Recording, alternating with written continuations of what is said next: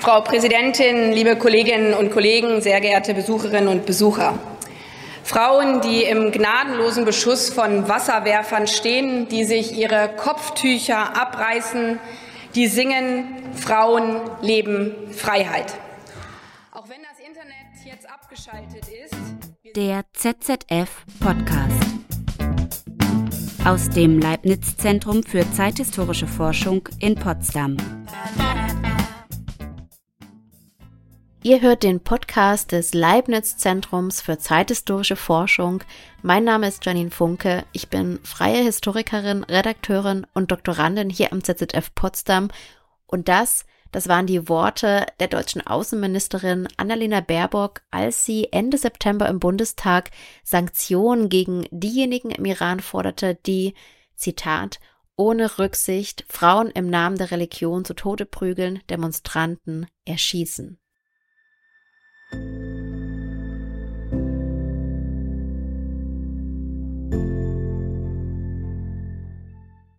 Seit dem Tod der 22-jährigen Gina Massa Amini am 16.09.2022 protestieren Frauen und Männer, Menschen aus allen gesellschaftlichen Schichten im Iran nicht nur für die Freiheit, dass Frauen selbst entscheiden können, ob sie ein Kopftuch tragen oder nicht, sondern auch für einen grundlegenden Regierungs- und Systemwechsel.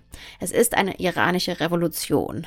Und es ist auch nicht der erste Protest in den letzten Monaten und Jahren, den wir im Iran beobachten können, aber es ist ein Protest, eine Revolution, die eine breite mediale Abdeckung erfährt. Und viele Menschen hier in Deutschland, die sich vorher noch nie oder wenig mit der Politik im Iran beschäftigt haben, bekommen jetzt viel mehr mit, was im Iran passiert. In dieser zweiten Folge der zweiten Staffel sprechen wir nicht direkt über die derzeitigen Ereignisse im Iran, aber über ein Thema, was sehr wichtig ist um zu verstehen, wie viele Menschen heute in Deutschland den Iran, den Islam und Musliminnen an sich wahrnehmen. Wir sprechen über antimuslimischen Rassismus und seine Ursprünge, aber auch über die Notwendigkeit, dass Berichterstattung genau diesen Rassismus nicht reproduziert, sondern im Gegenteil dem begegnet und differenziert aufklärt und berichtet. Und dafür habe ich mit Alexander Konrad gesprochen, der in den letzten Jahren zur Wahrnehmung von Musliminnen in der bundesdeutschen Politik und Gesellschaft seit 1970 promoviert hat und jetzt auch ein Buch veröffentlicht hat. Hallo Alex, schön, dass du da bist. Hallo Janine, danke sehr. Der Titel deiner Arbeit ist Umdeutungen des Islams, bundesdeutsche Wahrnehmungen von MuslimInnen 1970 bis 2000 und du nimmst in deiner Arbeit auch die Berichterstattung über den Islam und über MuslimInnen vor. Bleiben wir zu Beginn dieses Interviews einmal kurz in der Gegenwart. In deiner Arbeit legst du einen Schwerpunkt auf die Ereignisse im Iran der 1970er Jahre. Nun erleben wir gerade eine Revolution im Iran. Also wie nimmst du die derzeitige Berichterstattung wahr? Wie ist das Bild der Musliminnen oder der Menschen im Iran heute in Deutschland? Das ist eine sehr komplexe Frage oder die Antwort muss eine komplexe sein auf diese Frage. Da das Problem ist, dass das, die iranische Regierung tatsächlich ja eine sehr problematische ist. Also sie selber agiert im Namen des Islams, so wie sie sich das selber vorstellen, was der Islam sein könnte oder sollte. Und dadurch schaffen sie ja selber schon eine sehr enge Verbindung zum Islam. Also über die iranische Regierung ist es völlig in Ordnung, kritisch zu berichten. Das Problem ist eher ja gesellschaftlich, dass wir sehr viele Menschen, also die absolute Mehrheit der Musliminnen haben, die einfach ein normales religiöses Leben führen wollen und mit politischen Ausrichtungen relativ wenig zu tun haben, die dann aber gleichgesetzt werden. Also dass zum Beispiel derzeit über alles, was passiert ist, seit Gina oder Mossa Amini im Iran ermordet wurde, dass seitdem darüber gesprochen wird, Frauen wollen kein Kopftuch mehr tragen im Iran. Sehr viele wollen das und das ist eine sehr gute, wichtige emanzipatorische Bewegung. Gleichwohl man nicht den Rückschluss daraus ziehen darf, dass Frauen, die hier in Deutschland das Kopftuch tragen, genauso aus einem ähnlichen Gebot machen, weil in Deutschland gibt es kein Kopftuchgebot, weder, also, weder gesetzlich durch den Staat noch durch die, äh, durch die muslimischen Gemeinden. Und ähm, sehr viele tragen das aus welchen Gründen auch immer freiwillig. Und man kann nicht dieses Gebot im Iran auf Deutschland übertragen. Und das ist häufig ein Problem, was in der Berichterstattung dann passiert, dass äh, eine Situation, die im Iran existiert und die im Iran völlige Berechtigung hat, die Freiheitsbewegung für das Kopftuch, übertragen wird auf andere Kontexte wie auf den deutschen. Könnte das auch in einer gewissen Unwissenheit liegen, also Unwissenheit über das Land, die Kultur, die Gegebenheiten vor Ort und natürlich auch über den Glauben an sich? Genau, also das ist ein bisschen kontraintuitiv, weil grundsätzlich, dass wir so wenig über Musliminnen wissen, ist erstmal was Gutes, weil es bedeutet, dass wir weniger stark ausgeprägten Kolonialismus hatten in Deutschland im Verhältnis zu Frankreich und Großbritannien. Dort gibt es schon seit dem 18., 19. Jahrhundert eine sehr ausbreit differenzierte gegenwartsbezogene Islamwissenschaft und es gab auch ein gesellschaftliches Interesse daran. Natürlich vor allem aus strategischen Gründen. Deutschland hatte natürlich auch einen Kolonialismus, der war aber halt in der islamisch geprägten Welt weniger stark. Und deshalb setzt auch in der Bundesrepublik die Beschäftigung mit Islam und Musliminnen, was das Gegenwartsbezogene betrifft, später ein. Es gibt eine Tradition der Islamwissenschaft, die aber vor allem sehr viel halt auf die Frühzeit des Islams blickt. Die eigentliche Beschäftigung mit dem Islam beginnt dann erst im Umfeld der Islamischen Revolution 1979. Und genau darüber werden wir auch gleich sprechen, also über die Berichterstattung über die Islamische Revolution 1979. Vorher würde ich gerne noch einmal darüber sprechen, was im Iran der 1970er Jahre eigentlich überhaupt passiert ist und wie sich die politische Situation damals gestaltete. Ich äh, kann mir vorstellen, dass einige unserer HörerInnen vielleicht auch nicht so einen tiefen Einblick in die Geschichte des Irans haben. Und wenn ich da noch eine Frage anschließen darf, warum hast du dir eigentlich das Jahr 1970 als Startpunkt deiner Arbeit herausgesucht, wenn doch die Islamische Revolution 1979 war? Gibt es dafür irgendeinen bestimmten Grund? Genau, also das Startdatum 1970 äh, ist kein festes, wie das immer so ist in der Geschichte. Es gibt ein davor und danach und nie klare Zäsuren. Ich beginne jetzt auch nicht mit, zack, hier ist das Ereignis 1970, das gibt es nämlich nicht. Man kann so ein bisschen sagen, dass im Umfeld von 1967 äh, durch den israelisch-arabischen Krieg, dass sich dadurch einiges verändert hat, so ein bisschen. Das gibt aber auch noch nicht den entscheidenden Anstoß, den man jetzt so bezeichnen könnte. 1975 der Ausbruch des libanesischen Bürgerkriegs, der hat auch noch mal einige Auswirkungen auf die Beschäftigung mit dem Islam. Aber so richtig schlägt es dann erst 1979 durch die Islamische Revolution in Iran durch. Mm, die Revolution im Iran ist, ja, hat ein einmaliges, ich würde sagen, postkoloniales Ereignis des Kalten Krieges, weil es eben bis dahin relativ klar war, dass der Iran äh, unter dem Schah Reza Pahlavi auf der Seite des Westens zu verorten ist. Auch der Schah und die iranische Regierung hat schon bis 1979 auch viel mit der Sowjetunion zusammengearbeitet, aber grundsätzlich gehörten sie zum westlichen Lager und insbesondere die Ölfirmen unter westlicher Führung von britischen Unternehmen. Iran war auch außerhalb Europas der wichtigste Handelspartner für Deutschland und für Iran war Deutschland der wichtigste Handelspartner überhaupt in der Zeit. Grundsätzlich war die mediale Welt sehr stark geprägt von verkitschenden Darstellungen des, äh, des Schah-Paares also äh, insbesondere von seiner Frau ähm, Faradiba, die ähm, ja insbesondere in der Klatschpresse sehr stark rezipiert wurde und politische Berichterstattung gab es sehr wenig. Und wenn, hat man die guten Wirtschaftsbeziehungen in den Vordergrund gehoben. Dass es damals schon Folterregime gab äh, im Ewin-Gefängnis, das auch heutzutage 2022 wieder sehr stark in der Berichterstattung steht als Foltergefängnis. Das wurde damals schon vom Schah betrieben. Das wurde eigentlich kaum erwähnt die islamische Re Revolution, bei der ja 1979 überhaupt nicht feststand, dass es eine islamische wird, es hätte auch genauso gut eine kommunistische sein können oder eine liberale. Am Ende hat sich halt eben die, die islamische Fraktion durchgesetzt. Die hat etwas Einmaliges geschaffen, weil sie aus dem bipolaren Denken ausgebrochen ist. Es ähm, bestand damals die große Angst, insbesondere im Auswärtigen Amt, dass die Islamische Revolution dazu führt, dass einfach in das östliche Lager übergewandert wird und dass die islamische Regierung dann einfach sich in der Nähe der Sowjetunion verortet. Das ist aber eben nicht passiert, sondern sie hatten eben das Bedürfnis, einen Alleinanspruch zu formulieren, eben zu sagen, wir sind nicht kommunistisch, wir sind nicht kapitalistisch, wir sind nicht westlich liberal, sondern wir sind islamisch. Und das hat zum ersten Mal den Islam als politischen Faktor global so richtig wieder auf das Tablett gerückt. Okay, verstehe. Jetzt kann ich auch ein bisschen besser einordnen, warum diese politische und wirtschaftliche Relevanz für den Westen es eben auch notwendig machte, darüber zu berichten. Du hast ja schon erwähnt, es gab vorher sehr wenig Berichterstattung über den Iran und über den Islam auch im Allgemeinen. Und es gab auch keine dezidierten Expertinnen oder Experten, die von den Medien konsultiert werden konnten. Und darum schossen jetzt die, wie du sie nennst, Islamerzähler aus dem Boden. Vermeintliche Experten und wir bleiben jetzt hier auch absichtlich im generischen Maskulinum, oder? die sich eben berufen fühlten, über den Iran als Experten zu berichten, obwohl sie das Land, wie du sagst, kaum kannten. Genau, also es ist, äh, wie du richtig sagst, es ist auch ein Begriff, den man nicht gendern muss. Das generische Maskulinum ist leider einfach auch zutreffend. Es sind nur Männer, die in der Zeit dazu befragt werden als Experten. Es ist nicht so, als hätte es keine Expertinnen gegeben. Also kurz als Randnotiz, Annemarie Schimmel war eine der ausgezeichnetsten Islamwissenschaftlerinnen in Deutschland, die gegenwartsbezogen gearbeitet hat. Sie war aber leider zu gut für den deutschen Wissenschaftsmarkt und ist dann nach Harvard gegangen.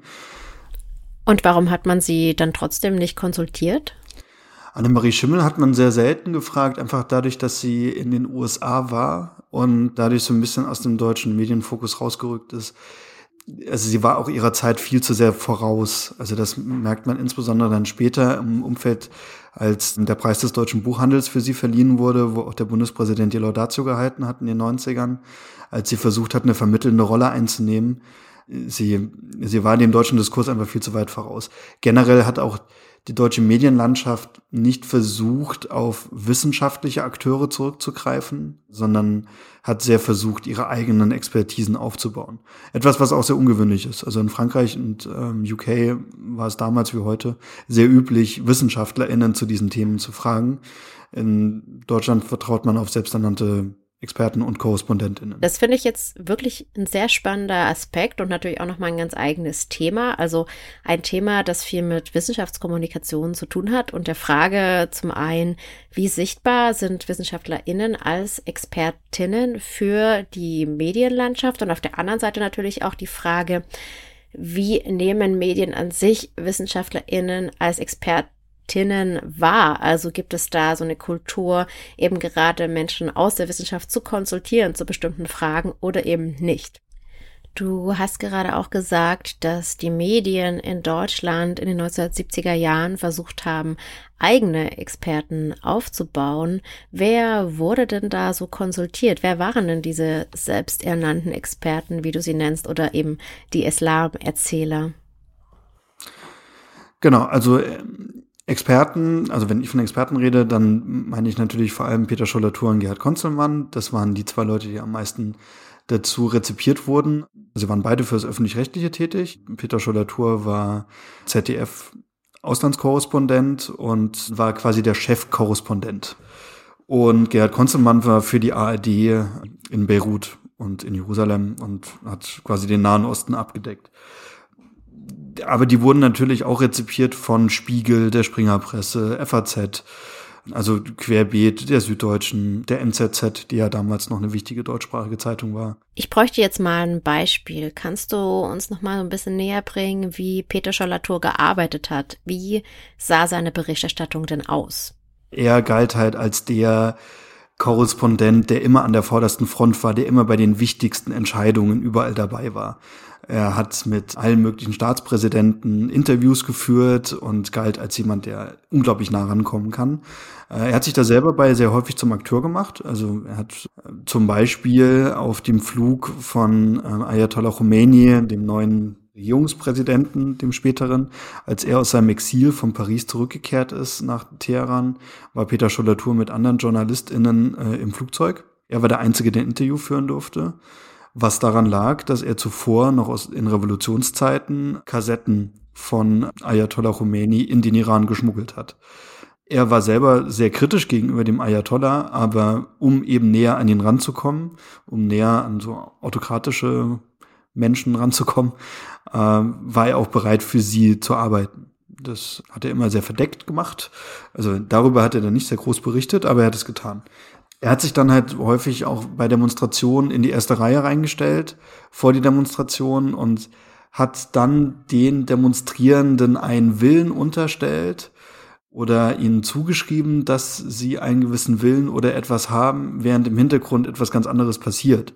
Er war aber nicht nur ein witziger Erzähloper, sondern er hat eben auch sehr klare Meinungen vertreten. Also es gibt eine sehr breit rezipierte ZDF-Dokumentation, die 1979 im Abendfernsehen gelaufen ist, wo er dann Sachen sagt wie, es tritt Urgestein zutage im Orient. Aber morgen wird vielleicht am Südrand des Mittelmeers und im Orient auch die atomare, die nukleare Erpressung hinzutreten.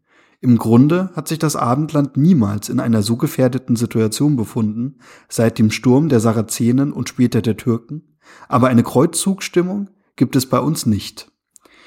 Also er fordert jetzt nicht direkt eine Kreuzzugstimmung, aber das, was er da schon insinuiert, ist, dass es ihn wundert, wieso man nicht mal so einen Präventivschlag durchführt, generell gegen den Islam. Also er spricht da jetzt auch nicht konkret über den Iran, sondern mit Südrand des Mittelmeers kann man wahrscheinlich davon ausgehen, dass er Gaddafi in Libyen meinte, aber er spricht auch sehr allgemein über den Orient. Sagt er halt, ja, also die können da wahrscheinlich bald eine Atombombe haben und dann werfen die wahrscheinlich auch uns, auf uns, weil die bedrohen uns damit ja. Lass da mal hinlaufen. Also das ist ja schon krass. Ja, auf jeden Fall. Das ist auf jeden Fall krass. Und wir müssen uns, glaube ich, an dieser Stelle auch nochmal vor Augen halten, dass Peter Schollatur mit seiner Art der Berichterstattung natürlich auch unglaublichen Einfluss hatte und bis heute hat. Also er hat mehr als 30 Bücher geschrieben, die natürlich immer noch gekauft werden können. Er hat verschiedenste Preise bekommen, unter anderem auch für sein journalistisches Lebenswerk und wie schon gesagt, er wurde sehr breit rezipiert. Genau, seine Arbeitsweise ist sehr perfide und sie ist sehr schwer zu kritisieren, weil er auf sehr sublime Art und Weise äh, problematisch ist. Ne? Also Gerhard Konzelmann, sein Gegenstück von der ARD, der hat vor allem sehr viele historische Bücher geschrieben, in der er einfach erfundene Sachen reingeschrieben hat. Also er hat einfach übertriebene Sexualisierung reingeschrieben und sehr viel plagiiert von Wissenschaftlern, denen er dann halt, wie gesagt, noch Sachen hinzugefügt hat. Deswegen war er vielleicht zu dekonstruieren. Peter Scholler-Tour arbeitet relativ wenig historisch. Er ähm, arbeitet einfach sehr stark so aus seiner eigenen Erinnerung oder das, was er sagt, was seine eigene Erinnerung und seine eigene Erfahrung ist, was ihn halt viel schwerer widerlegen lässt. So, weil wenn er sagt, er hat das so erlebt, dann hat er es vielleicht auch so erlebt. Aber ähm, also es erfordert sehr viel aufzuzeigen, auf wie vielen Ebenen das Quatsch ist. Gehen wir mal kurz weg von den selbsternannten medialen Experten wie Schollatur und Konzelmann, über die wir ja gerade schon gesprochen haben, hin zu politischen Akteuren der Zeit, die sich zum Iran äußerten. Welchen Einfluss hatten die denn auf die öffentliche Meinung? Es hatte auf jeden Fall eine sehr große Auswirkung, meist indirekt. Ähm, also grundsätzlich steht natürlich für die Politik in der Zeit, für, insbesondere für die Bundespolitik, die wirtschaftlichen Interessen im Vordergrund. Ich hatte vorhin ja schon gesagt, der Iran war einer der größten Handelspartner. Das wollte man sich natürlich bewahren. Das Auswärtige Amt hat dann im Umfeld der Revolution im März 1979 ein sogenanntes Islamkolloquium durchgeführt, um so ein bisschen das eigene Islambild zu orten und irgendwie erstmal zu klären, was ist das eigene Islambild auf dem Kolloquium kam man dann relativ schnell dazu, was ich vorhin schon ausgeführt habe, dass der Islam vor allem symbolpolitisch zu verstehen ist als Alleinstellungsmerkmal. Man hat dann auch versucht, das ähm, der iranischen Regierung auch zu lassen. Ähm, also die Bundespresseamt, Bundeskanzler und ähm, auch MitarbeiterInnen im Auswärtigen Amt haben immer wieder betont, dieses Alleinstellungsmerkmal des Iran und das möchte man ihnen lassen. Und natürlich hier unter Menschenrechte müssen auch mal wieder angesprochen werden, aber grundsätzlich wollte man dieses Alleinstellungsmerkmal lassen. Und man hat dann insbesondere versucht, ähm, über den Auslandkurier, das ist so eine Auswärtige Amts nahestehende Zeitschrift für internationale Zusammenarbeit und Politik, äh, dort gegen das Medienbild zu arbeiten. Also es gibt im Auslandkurier 79 einen Artikel, der tatsächlich heißt, kein Rückfall ins Mittelalter, was genau den Spiegeltitel aufgreift, den es damals gab, Rückfall ins Mittelalter. Also da hat das Auswärtige Amt sehr stark versucht, direkt Einfluss zu nehmen ähm, auf die Berichterstattung in Deutschland.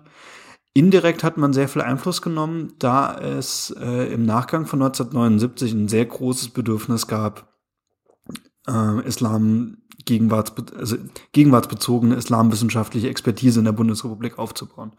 Äh, an verschiedenen Universitäten sind einzelne Lehrstühle entstanden. Das Deutsche Orient-Institut äh, wurde seit den 70er Jahren auch vom Auswärtigen Amt mitfinanziert. Ähm, generell hat der Bund halt viel mehr in Forschung reingesteckt. Und das hat natürlich dann auch Anfang der 90er Jahre dazu geführt, dass die Dekonstruktion von ähm, Peter Schollatur und Gerhard Konzelmann stattgefunden hat, nämlich vor allem an der Universität Hamburg. Das bringt mich zu der Frage, ob es auch noch andere alternative Sichtweisen auf den Iran gab in der Zeit, also alternative Erzählungen, die auch gesellschaftliche Bedeutung erlangten.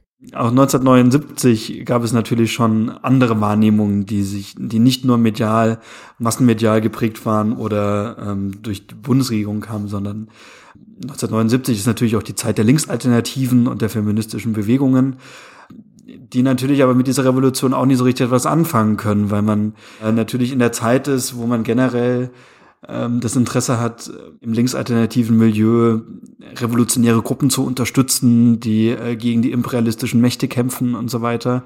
Und äh, die Linksalternativen, äh, also ich habe dazu den Pflasterstrand in Frankfurt ähm, analysiert, die stürzen sich natürlich auch erstmal auf die islamische Revolution und äh, möchten den Schah weghaben, weil er eben auch Kommunisten gefoltert hat.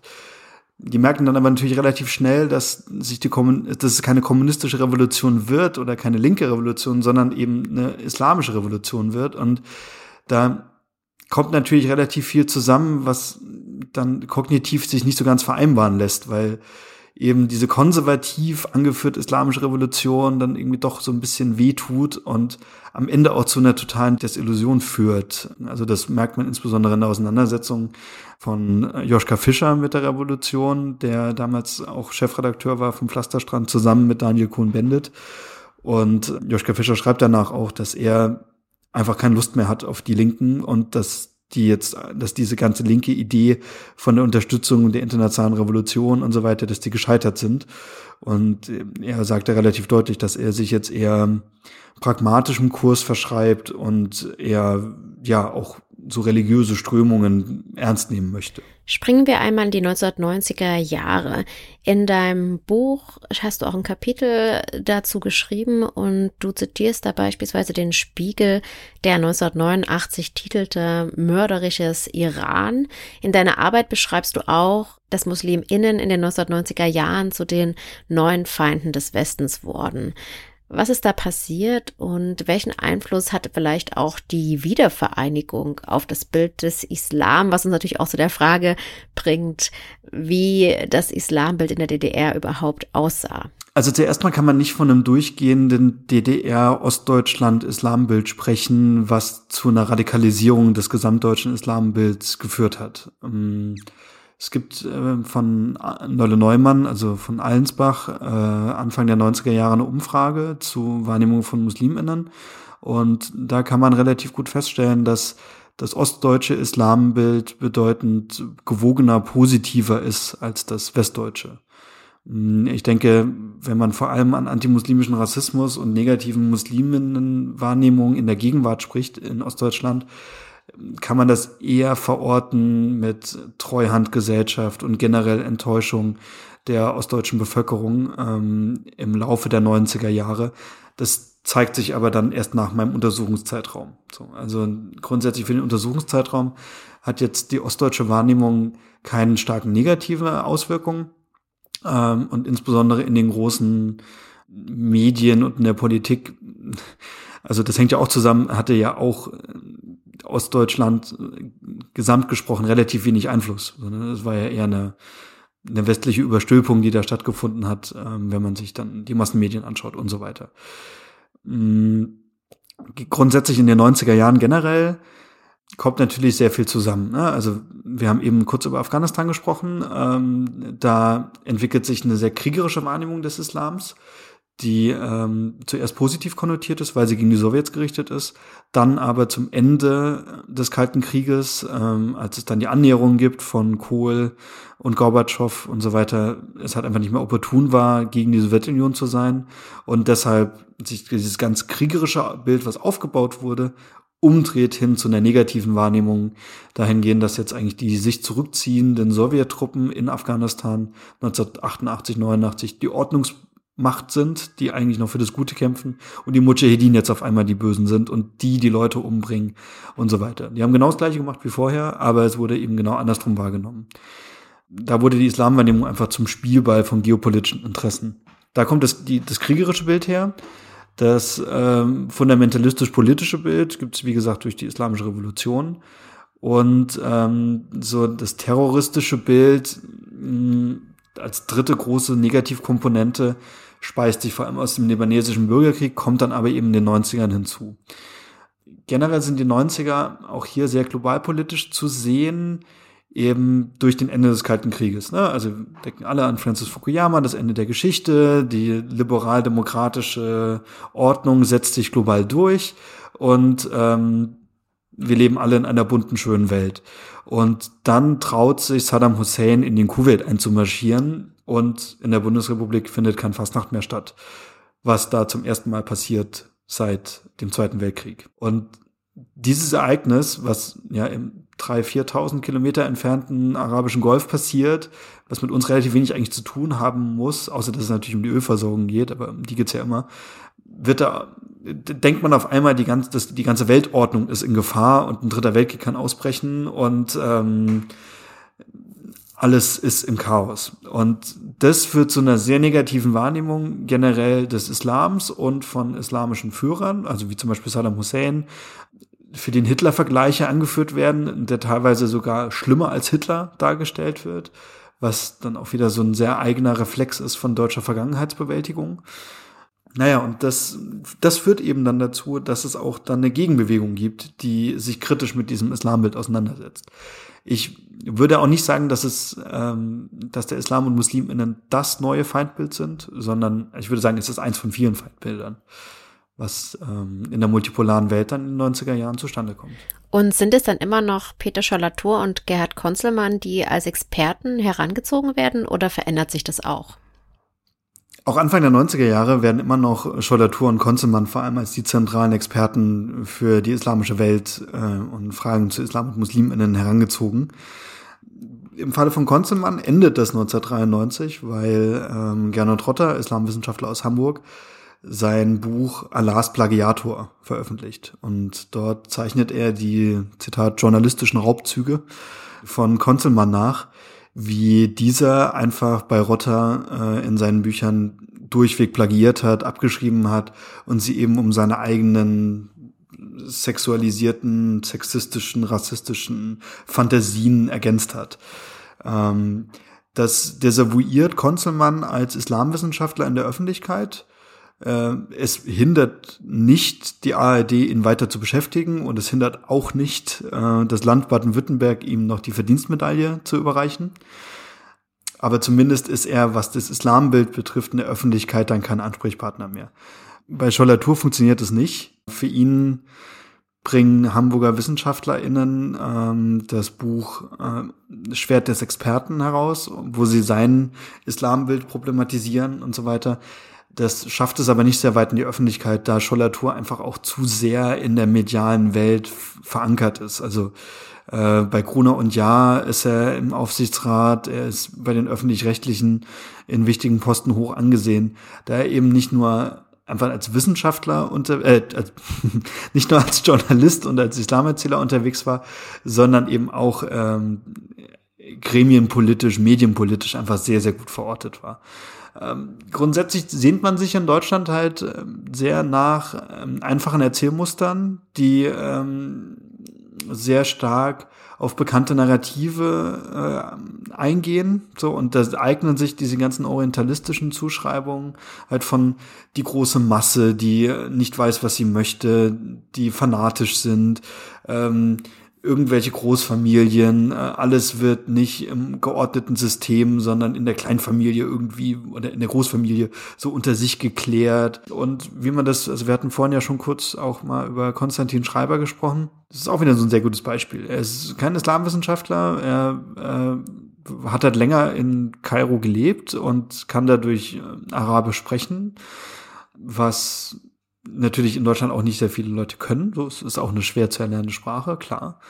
Aber das gibt ihm dann, dann schon Kompetenz zu sagen, ach ja, guck mal, der kennt sich da aus. So. Auch wenn man sehr gut zeigen kann, dass das, was er da in seinen Büchern schreibt, dass das sehr problematisch ist und sehr wenig mit der Lebensrealität von vielen Menschen zu tun hat. Unglaublich wichtiges Thema und ich finde auch, wir sprechen immer noch viel zu wenig darüber, wen wir als Experten oder Expertin konsultieren. Deswegen vielen Dank, dass du das angesprochen hast und ich würde sagen, lass uns mit Konstantin Schreiber einmal zurück ins Heute springen.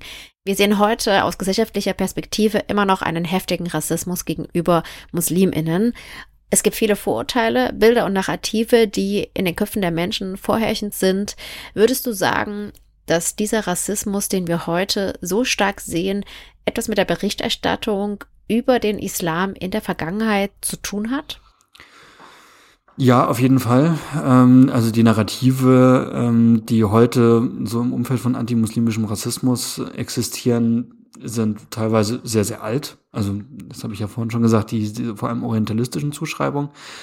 Sehr viel davon entsteht aber auch einfach in meinem Untersuchungszeitraum. Also, wenn wir uns zum Beispiel mal angucken, was eine Planungsgruppe von der Konrad-Adenauer-Stiftung 1991 geschrieben hat, dann sieht man darin sehr, sehr wohl Rassismus, der antimuslimisch geprägt ist. Ne, also ich werde dazu gleich ein Zitat geben, kurz vorweg. 1979 sah das ganz anders aus. Da hat man bei der Adenauer Stiftung noch große Veranstaltungen ähm, interreligiöser Art durchgeführt, wo man den gemeinsamen konservativen Geist im religiösen, geistlichen Gemeinsamen finden wollte. Äh, das hat sich aber eben dann im Nachgang der Islamischen Revolution sehr stark geändert. Dort wird nämlich dann, wenn man, also ich gehe jetzt auf diese Studie ein, die 1991 von der Adenauer Stiftung veröffentlicht wurde, die heißt Die Migration unter besonderer Berücksichtigung des islamischen Fundamentalismus. Die Studie ist im Umfeld entstanden, als äh, in Algerien Regionalwahlen stattfinden und es dort einige islampolitische, fundamentalistische Bewegungen gibt, die vielleicht bei der Kommunalpolitik in Algerien in Sieg ringen könnten. So. Also, wie gesagt, es geht jetzt noch nicht darum, dass da eine bundesalgerische Regierung an die Macht kommt, die sagt, wir überfallen jetzt Europa, so, und die in den Umfragen vorne liegen, sondern es könnten ein paar bei der Kommunalpoli bei Kommunalwahlen so ein bisschen was gewinnen. Und diese Planungsgruppe von der Adenauer Stiftung schreibt dann, die ähm, auch dann an die CDU-Parteizentrale, an die Bundesparteizentrale weitergegeben wird, folgendes. Zahlreiche Probleme sind mit den in Massen nach Europa einströmenden Flüchtlingen verbunden. Als ein besonders wichtiges und schwieriges ist wohl der islamische Fundamentalismus zu bewerten. Dabei sind die Maghreb-Staaten das Hauptursprungsgebiet der sprunghaft zunehmenden Einwanderung. Vor Europa stellen die Muslime der nordafrikanischen Küstenstaaten das bedrückendste Potenzial dar. Andererseits bilden bereits nach Europa ausgewanderte Muslime, wie zum Beispiel Türken in der Bundesrepublik, ein Potenzial, um fundamentalistische Überzeugungen in Europa zu verbreiten und zu verankern. Vor diesem Hintergrund wird die zusammenhängende Bedeutung verschiedener aktueller Einzelmeldungen erkennbar. Derzeit leben in der Bundesrepublik ca. 1,65 Millionen gläubige Muslime. Die zunehmende Einwanderung von Muslimen aus den arabischen Staaten in den immer noch christlich geprägten europäischen Kulturraum ist in absehbarer Zeit eine der größten Herausforderungen für Europa. Die Politik der Toleranz und Dialogbereitschaft hat bisher im Umgang mit Anhängern der islamischen Glaubensgemeinschaft wenig Erfolg gezeigt. Hieran sieht man ja sehr gut, ähm, also das könnte ja auch Bericht, also könnte eine AfD-Pressemitteilung von heute sein. Ähm, und hier sieht man sehr gut diesen Dreigesprung aus ähm, algerische Kommunalwahl, irgendjemand könnte da irgendwas Problematisches erzeugen, ähm, was in der Adenauer Stiftung wiederum selber wahrgenommen wurde durch mediale Berichterstattung überall in der Welt. Und hey, wir haben in Deutschland selber auch Muslime, hey, dann könnten die auch fundamental werden und dann kommt noch mehr von denen und dann ist hier Land unter. So. Ähm, inhaltlich, also das ist keine gute Analyse, es ist keine gute Studie, die irgendwelche die Grundlagen hat, sondern es wird einfach frei assoziiert aufgrund eines Medienbildes, was sich zusammensetzt.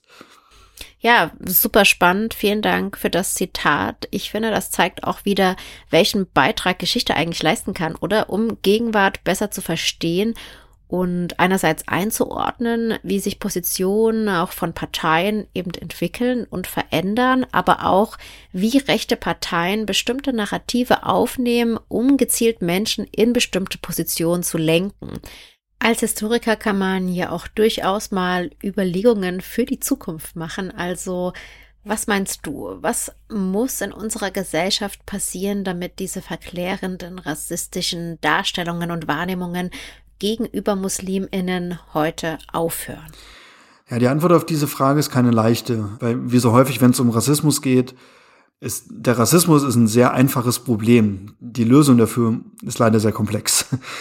Weil rassistische Vorstellungen in Menschen existieren, ähm, die sehr häufig, also die halt keine Grundlage haben, deswegen sind sie rassistisch. Die Bekämpfung dessen ist aber ein sehr mühsamer Prozess. Ich denke, das, was auf jeden Fall ein guter Weg ist, ist ähm, so, wie es halt dann in den 90er Jahren angefangen hat, dass IslamwissenschaftlerInnen, JournalistInnen, Teile der Zivilgesellschaft angefangen haben, selber gegen dieses Bild anzuschreiben und dieses Bild kritisch zu dekonstruieren. Und dann eben auch gemeinsam mit MuslimInnen zusammenzuarbeiten und sie auch als Expertinnen ihres Alltags wahrzunehmen und mit ihnen in den Austausch zu gehen. Das muss nicht unbedingt nur der interreligiöse Austausch sein. Das ist, ähm, darauf wird häufig abgestellt, ja, da müssen dann die Kirchen und die Moscheen miteinander reden und dann wird die Gesellschaft toll. Das greift viel zu kurz, weil Menschen ja mehr sind als Gläubige. Ähm, das heißt, auch MuslimInnen sind mehr als dass sie Muslime sind. Sie sind auch Skateboardfahrer und äh, sie kochen gern und sie gehen zur Arbeit und was man halt so macht als Mensch. Ähm, deswegen braucht es da immer einen gesamtgesellschaftlichen Austausch. Und sie müssen mehr sichtbar werden, insbesondere in Medien. So, sie müssen ähm, auch nicht nur wahrgenommen werden als Menschen für das Thema Rassismus, für den Thema Islam, sondern ähm, es, wir brauchen, wie zum Beispiel die BBC hat, eine, ähm, hat Radio- und FernsehkommentatorInnen und ExpertInnen für, den, für tagtägliche Politik, wo Journalistinnen ein Kopftuch tragen. So. Und da geht es nicht darum, dass die ein Kopftuch trägt, sondern da geht es darum, dass die journalistische Expertise hat. Da müssen wir gesellschaftlich hin, dass es einfach normaler wird, dass wir eine diverse Gesellschaft sind und dass Minoritäten nicht nur für ihre Minoritätenthemen ExpertInnen sind. Ganz genau. Und da sind wir auch wieder bei den derzeitigen Ereignissen im Iran, wo ja Medien schon diese Rolle übernehmen könnten und natürlich auch schon übernehmen. Und jetzt können wir auch noch mal den Bogen schlagen. Siehst du denn schon Entwicklungen in diese Richtung, wenn du dir die jetzige Berichterstattung ansiehst?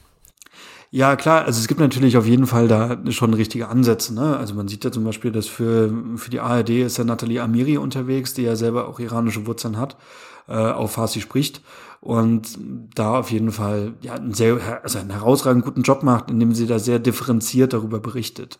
Das kann man da auf jeden Fall sagen, dass es da auf jeden Fall Entwicklungen in die richtige Richtung gibt. Und was wir natürlich auch sagen müssen, ist, dass du mit deiner Arbeit natürlich auch einen wichtigen Beitrag leistest, damit wir heute verstehen, wo diese Narrative eigentlich herkommen und aus welchen Entwicklungen heraus sich heutiger antimuslimischer Rassismus eigentlich speist. Also danke dir, Alex, für deine wichtige Arbeit, natürlich auch dein spannendes Buch und für das Interview.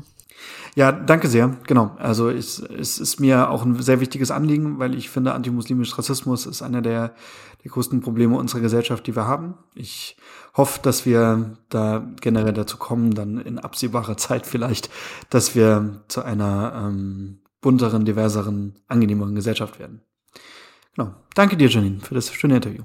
Das wünsche ich mir auf jeden Fall auch. Und wenn ihr, liebe Hörerinnen und Hörer, mehr über das Projekt von Alex erfahren wollt, dann lege ich euch ans Herz, auf jeden Fall sein Buch zu kaufen oder in der nächsten Bibliothek auszuleihen. Und weitere Informationen zu der Arbeit von Alex oder zu diesem Podcast findet ihr in den Shownotes. Alex findet ihr auch auf Twitter unter alexmkonrad und wir freuen uns, wenn ihr diesen Podcast liked und teilt und uns damit auch helft, diese spannenden und wichtigen Perspektiven von WissenschaftlerInnen in die Welt zu tragen und WissenschaftlerInnen damit natürlich auch sichtbarer zu machen, gerade auch, wenn es sich um Themen handelt, die medial gerade sehr präsent sind. Ich bin Janine Funke. Vielen Dank fürs Zuhören und in der nächsten Folge in zwei Wochen sprechen wir über ein Forschungsprojekt zu ostdeutschen Arbeitswelten. Das wird auf jeden Fall auch wieder spannend und wir freuen uns, wenn ihr einschaltet. Bis dahin, tschüss. Der ZZF Podcast. Aus dem Leibniz Zentrum für zeithistorische Forschung in Potsdam.